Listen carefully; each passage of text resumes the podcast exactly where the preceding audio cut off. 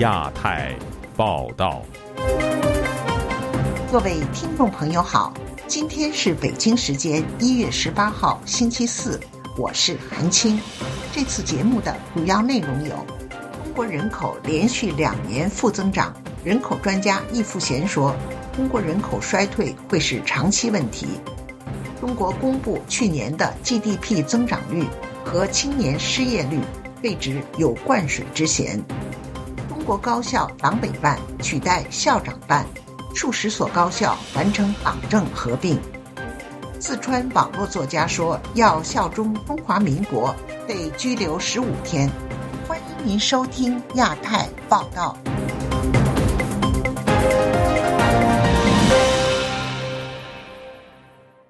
一月十七号，中国国家统计局公布的最新数据显示。中国连续第二年出现人口负增长。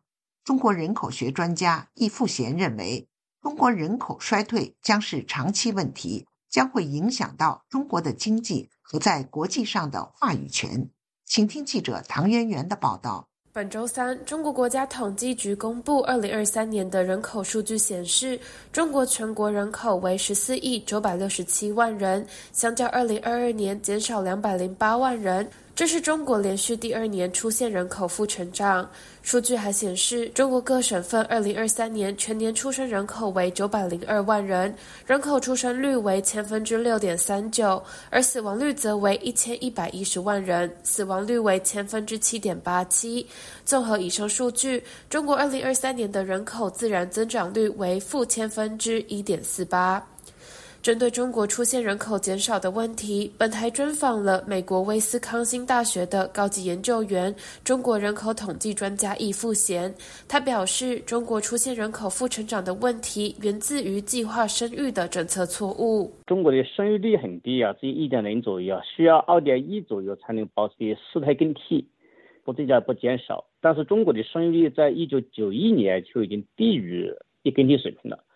当时就应该停止计划生育，但是他没有停。同时，易富贤也指出，中国如今面对的生育率减少也是国际趋势。别的比如台湾，生育率目前只零点八七，香港只有零只有零点七，澳门只有零点六八，所以他们生育也下降。所以一方面是由于计划生育，一方面是由于社会经济本身对我们儒家文化圈的打击很大，导致生育率下下降。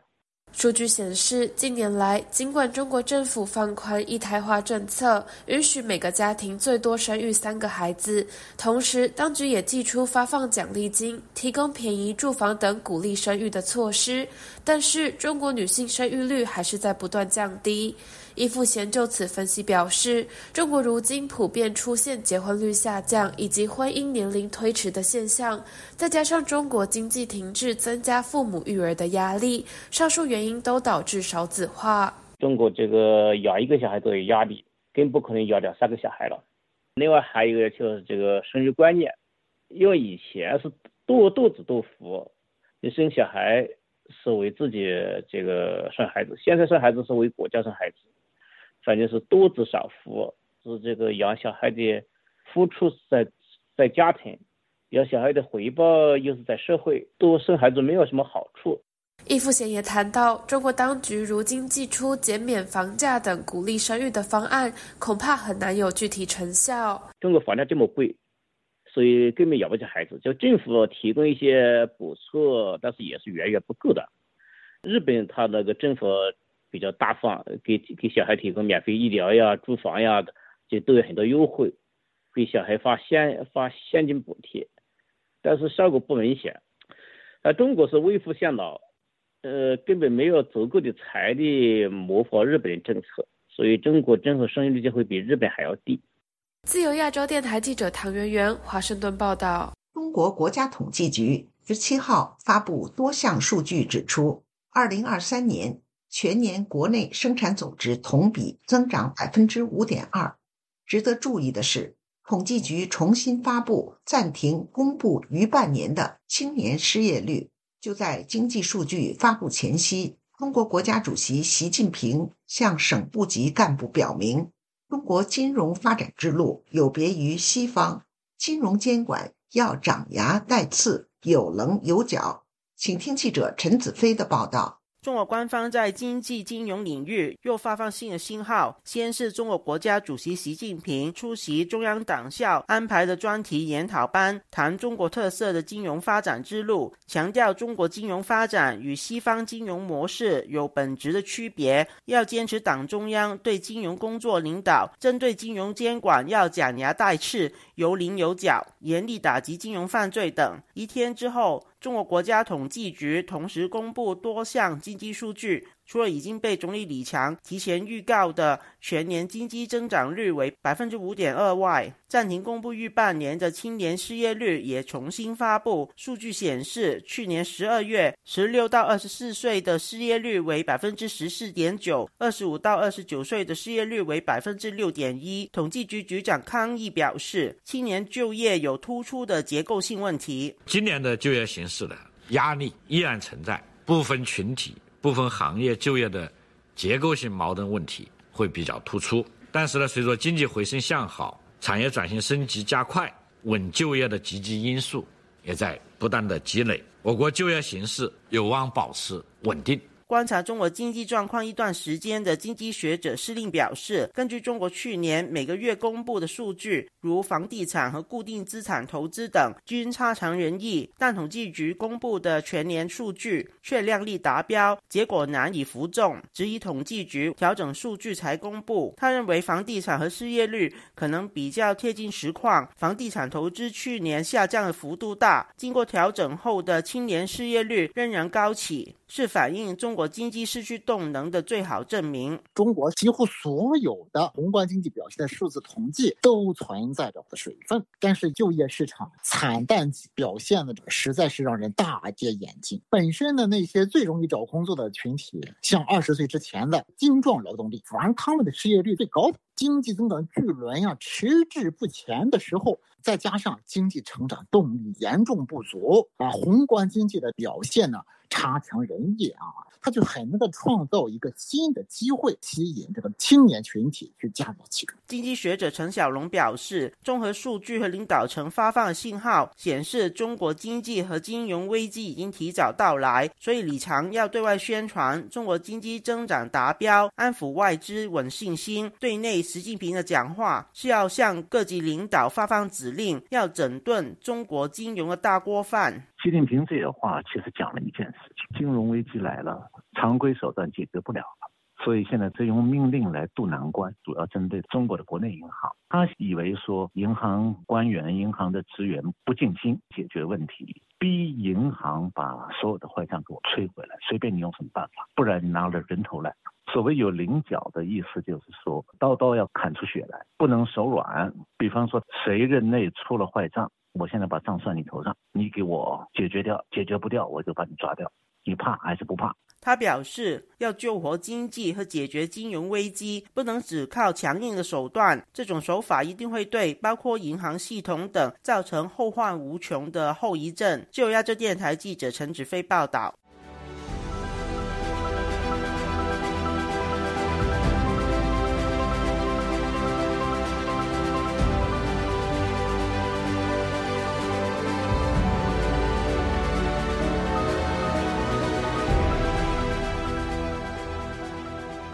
国各高校逐步将中共党委办公室取代校长办公室，官方称之为合并。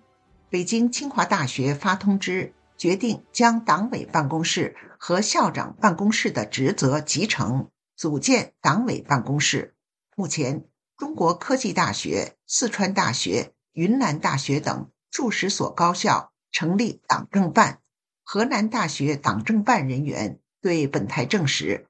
该校党政办去年完成与校长办合并，请听记者古婷的报道。中共清华大学委员会十四日在校内办公系统发出通知称，为进一步加强党的领导，决定将清华大学党委办公室和校长办公室的职责集成，组建党委办公室，实行一个机构两块牌子，简称党政办。党政办为学校党政职能部门。目前，清华大学官网的组织机构页面已经出现党政办的架构。自由亚洲电台记者本周三致电河南师范大学党政办查询，接听电话的一位女士证实，校长办公室与党委办公室合并。呃，对，我们现在党办和校办合在一起了，称为党政办。什么时候合并的？呃，我们是去年。本台记者在网上搜索发现，中国科技大学、云南大学、重庆交通大学、海南大学、北京航空航天大学。哈尔滨工程大学、南京理工大学以及福州大学等数十所高等院校均已成立了党政合一的党政办，校长办公室则被取消。贵州大学校友陈先生告诉本台，他在文革期间上大学，当时的党委办和校长办各司其职。党办是党办，校办是校办啊，教务上的、行政上的事情都是校办处理啊。那各系都有党支部啊，党办是处理各系的党支部发展党员思想汇报啊，或者是党委会议啊，也许是两办合一嘛。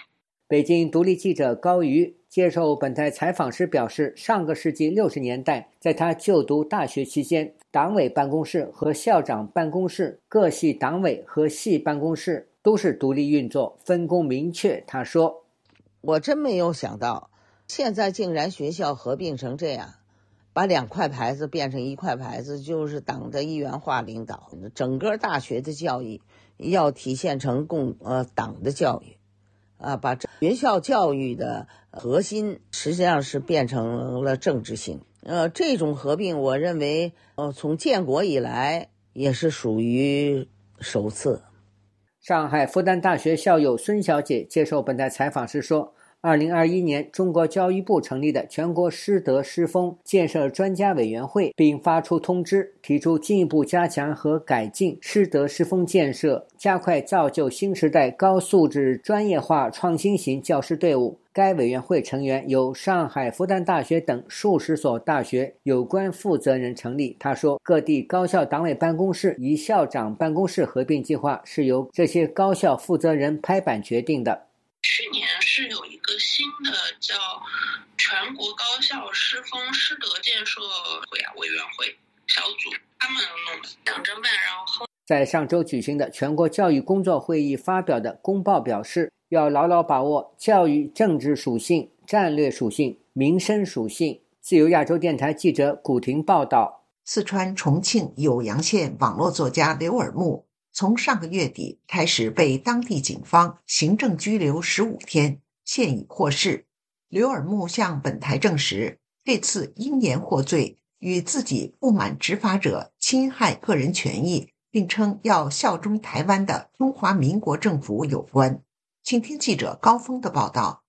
我感觉我在中国国内啊遭到了不公和迫害，我感觉这个政府啊法律不能保护我，于是我就公开了效忠中华民国的政府。中华民国的版图包括了大陆。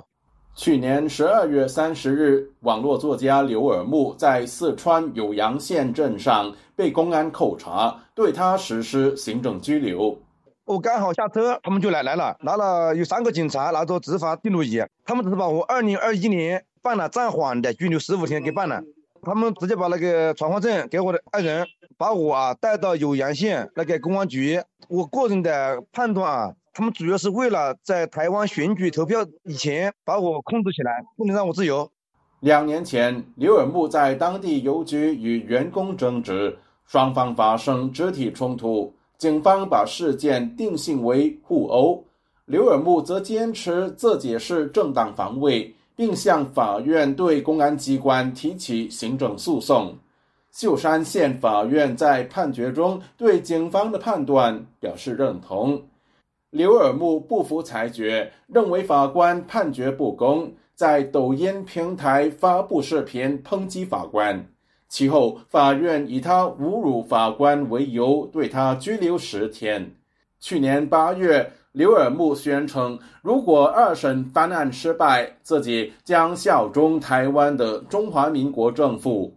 自己长期对台湾的观察了，对那个中华民国这种充满自由、法治、公平的这个政治体制啊，有一种向往。有个案子嘛，八月三号开庭嘛，我公开的说了，人家抖音上面公开说了，如果继续遭受不公的结果，那么我就会选择效忠中华民国政府。安全部门找人劝我很多次了，劝我不要搞这事儿，而且这次我拘留啊，他们找我很多朋友谈话，给劝我，问了我朋友跟我的关系怎么样，我们的关系怎么定位的。这次在办案过程中，我不配合他们，拒绝回答任何的问题，也拒绝签字，拒拒绝按指纹，因为我没有启动，我的没有做事儿，我的事情啊，我的行动还没有开开始。一月十五日，也就是行政拘留满十五天后，刘尔木获释离开拘留所。出于安全考量，要求匿名的知情人士认为，刘尔木能重获自由是不幸中之大幸。你在这个中华人民共和国的土地上，你要忠于这个中华民国，这个肯定肯定不行对吗？至少在现有的法律条件下，你已经超出了这个言论自由的范畴。意识形态的犯罪的话，可大可小，大一点是颠覆国家政权，煽动颠覆国家政权；这小一点，寻衅滋事。刘尔木经常在网上发表评论时政的文章。二零一六年，他曾因撰文评论成都严重雾霾的现象，被警方以涉嫌寻衅滋事传唤。自由亚洲电台记者高峰香港报道。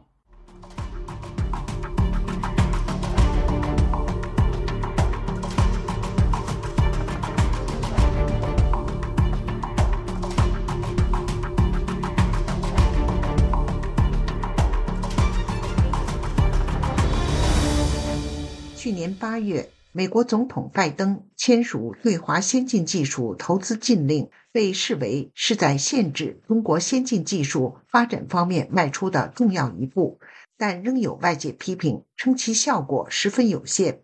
本周三，两位前美国白宫官员呼吁华盛顿应扩大立法，进一步限制美国资本流向中国军事领域。请听记者经纬的报道。去年八月，美国总统拜登签署行政令，禁止美国投资任何可用于增强中国军事能力的关键技术行业，以补充此前一系列的对华关键技术出口管制措施。该行政令禁止风投公司和私募股权公司向中国的先进制程半导体、量子计算、人工智能等领域投入更多资金。美国国会众议院外交事务委员会本周三就此举行听证，审查美国资本流入中国军事领域的情况。该委员会主席麦考尔开场直言，中共将先进科技作为其军事和监视国家的机器，这一目标和行动对美国及盟国的安全利益构成明显且现实的威胁。美国前副国家安全顾问伯明在听证会上表示，在中国当局的军民融合战略下，区分一家中国公司是商业公司还是军工企业变得愈发困难且没有意义。中国公司通过成立空壳公司和复杂的子公司，可以规避美国的投资禁令，而财政部逐家审查的能力也十分有限。Corporate independence in today's China is an illusion. The truth is that the single 在当今的中国，企业独立只是一种幻想。事实上，统治中国的一党独裁政权对所有实体都拥有强大的权威和影响力，无论是私有还是国有，民用还是军用，国内还是国外。北京已经建立了一个商业和监管生态系统，以促进和强势将军民两用技术转让给军事和情报项目。伯明呼吁华盛顿采取部门立法，而非基于实体的立法。国会和政府还应考虑制定涵盖所有战略和军事技术的规则。此外，他还表示，投资禁令还应将现有交易纳入立法范围内。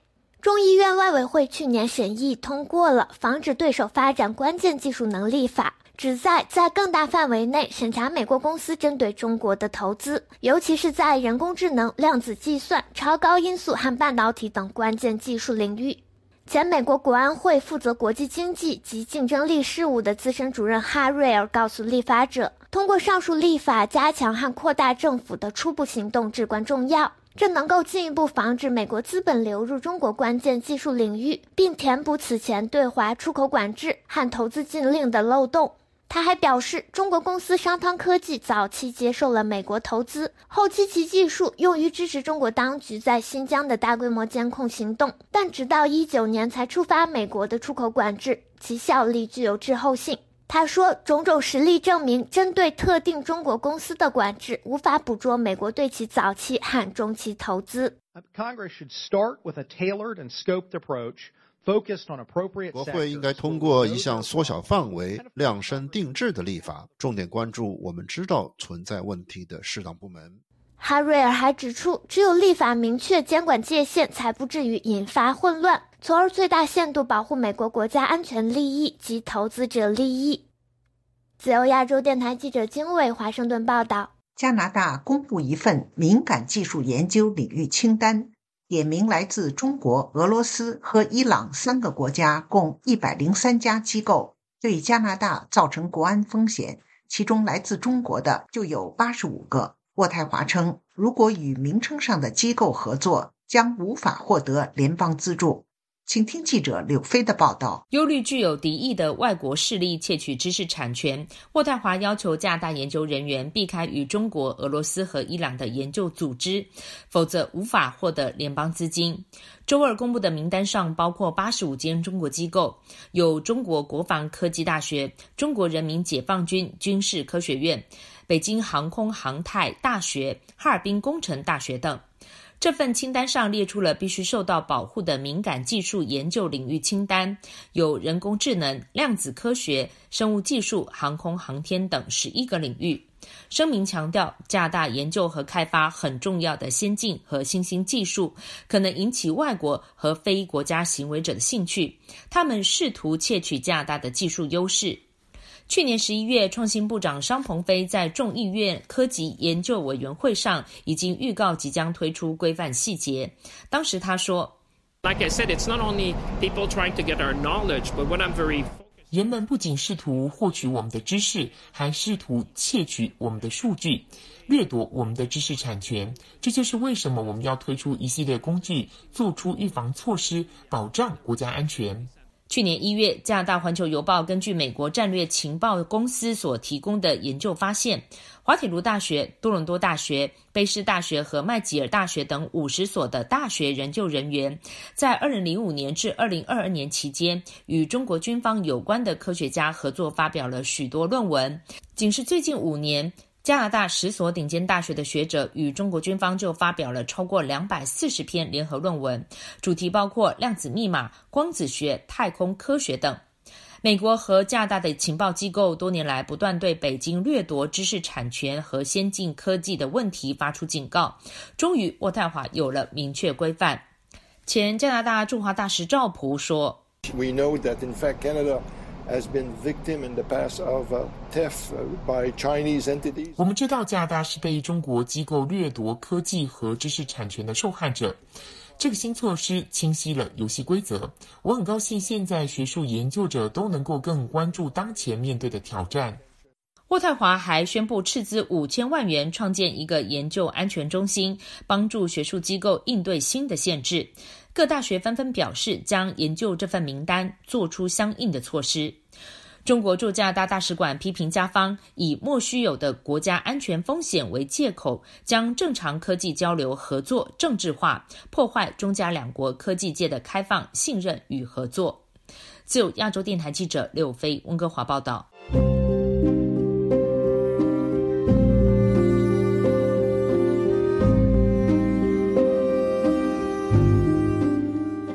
二零二四台湾大选期间，含有的有七位西藏流亡政府官员抵台观选。自由亚洲电台采访他们对台湾大选的观察，他们表示，新当选的赖清德、萧美琴长期关心西藏问题，对未来的台藏关系充满期待。请听记者夏小华的报道。这届台湾大选首度有七名西藏流亡政府官员抵台观选。藏人行政中央内阁阁下政务秘书长扎西嘉措第一次在台湾观选。他接受自由亚洲电台采访，提到印象最深刻的是，到街拜票要去拿黑这些很少看得到，在印度，在印度也没有这种造势活动。台湾非常壮观。扎西加措回忆，开票当晚和几个台湾朋友一起看计票，虽然各自支持的党派不同，结果一出出来，大家心平气和，安安平平的，呃，大家都接受这个结果，这非常好啊。藏人行政中央西藏政策研究中心研究员丹增潘多也是首次抵台观选。他接受本台访问提到，他选择到眷村看投票，因为随着蒋介石国民党政府从中国撤退到台湾的人大多住在眷村。不过他看到眷村几乎都只剩下老人，有一些凄凉。在台湾的选举中，统独已经不是一个选项了，他也是这个认同。变成认同。西藏精神领袖达赖喇嘛在流亡中推动民主。二零零一年实施一人一票，直选流亡藏人最高政治领导人。而台湾则历经二十多年党外运动，争取民主。到一九九六年全民直选总统，比流亡藏人早了约五年。丹增潘多认为，台湾的选举非常亲民多元，自媒体很活泼，特别藏人在印度比较保守，政见发表和媒体采访很单一。虽然中共政府说什么为人民服务，但是台湾社会就是一个以人民为主。人民想要什么，就要给他表现。你就是一个为人民服务的政府的公职人员。那人民在想什么，我要迎合这个。那我觉得这个就是被尊重的地方。不少人期待台湾协助中国推进民主化。不过，丹增潘多对本台说：“台湾就是台湾，他不要为了中国做什么。我觉得台湾把自己做好。”就是一个很好的表征，对，因为有台湾，我们就可以在这里，又不是中国的一部分，它是一个独立的，然后一个民主的地方。台湾也在一个强权，一个天天在那里围观、恐吓之下，我觉得台湾自己能做到，台湾自己把自己做好，这个最好的。藏人行政中央西藏政策研究中心主任达瓦才仁接受自由亚洲电台采访表示，西藏流亡社会的民主刚起步。西藏它属于国家没有啊，自己在流亡的状态，互相之间竞争的再怎么厉害，注意不要。伤到根本，呃，在这个方面，西藏人会特别的关注，因为他真的是伤不起。竞争不会变成是你死我活，或者说你是敌人，类似这样的方向。达瓦才人提到，之前到过基金会的台湾总统只有李登辉。赖清德一直都是很关心西藏，而且他当台南市长的时候，不是发生地震，那个时候达赖喇嘛捐了五万美元，那是我们送过去。那后来赖清德有那个感恩参拜的之旅，呃，他就到我们西藏基金会。时任达赖喇嘛西藏宗教。基金会秘书长索朗多吉接受自由亚洲电台采访，也提到，肖美琴她以前学生时代在美国念书的时候。跟国外的学生组织，她也参与过支持西藏。她是从学生时代就是开始支持西藏的人。达瓦才人指出，台湾的立法院支持西藏的第一个组织就是肖美琴成立的。达赖喇嘛暨藏人行政中央驻台代表格桑坚称，首次在台湾官选。他说：“跟台湾不一样，我们在全球各地同一天。”在每一个地方，凡是有西藏人的地方，都基本上可以投票，选举出自己的领导。所以，我们也为哎其他的族群，或者说其他争取中国民主运动者，我们也树立了非常好的一个榜样。自由亚洲电台记者谢小华台北报道。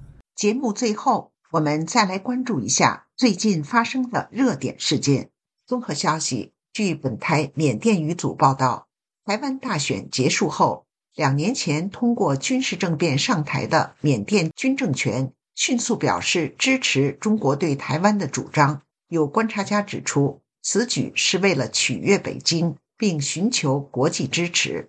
综合消息，据中国驻美国使领馆网站的公告，中国外交部中国领事 APP 近日推出海外公民登记功能模块，以帮助海外中国公民。更好获得领事保护与服务。通知要求在美中国公民根据自己在美居住地址选择驻美国使馆或对应总领馆，填写相关信息完成登记。综合消息：加拿大政府周二宣布停止一系列敏感研究清单，涉及人工智能、量子力学、太空和卫星技术等领域。公告还列出被视为有国家安全威胁的。研究机构清单将停止对与这些研究机构合作的加拿大研究人员的联邦资助，其中主要包括中国的机构。综合消息：二零一五年七零九律师大抓捕案的关键受害人之一，原北京市丰瑞律师事务所主任周世峰，自二零二二年九月获释后，持续向中央政法委。全国人大、最高法、最高检、公安部等相关部门控告制造冤案、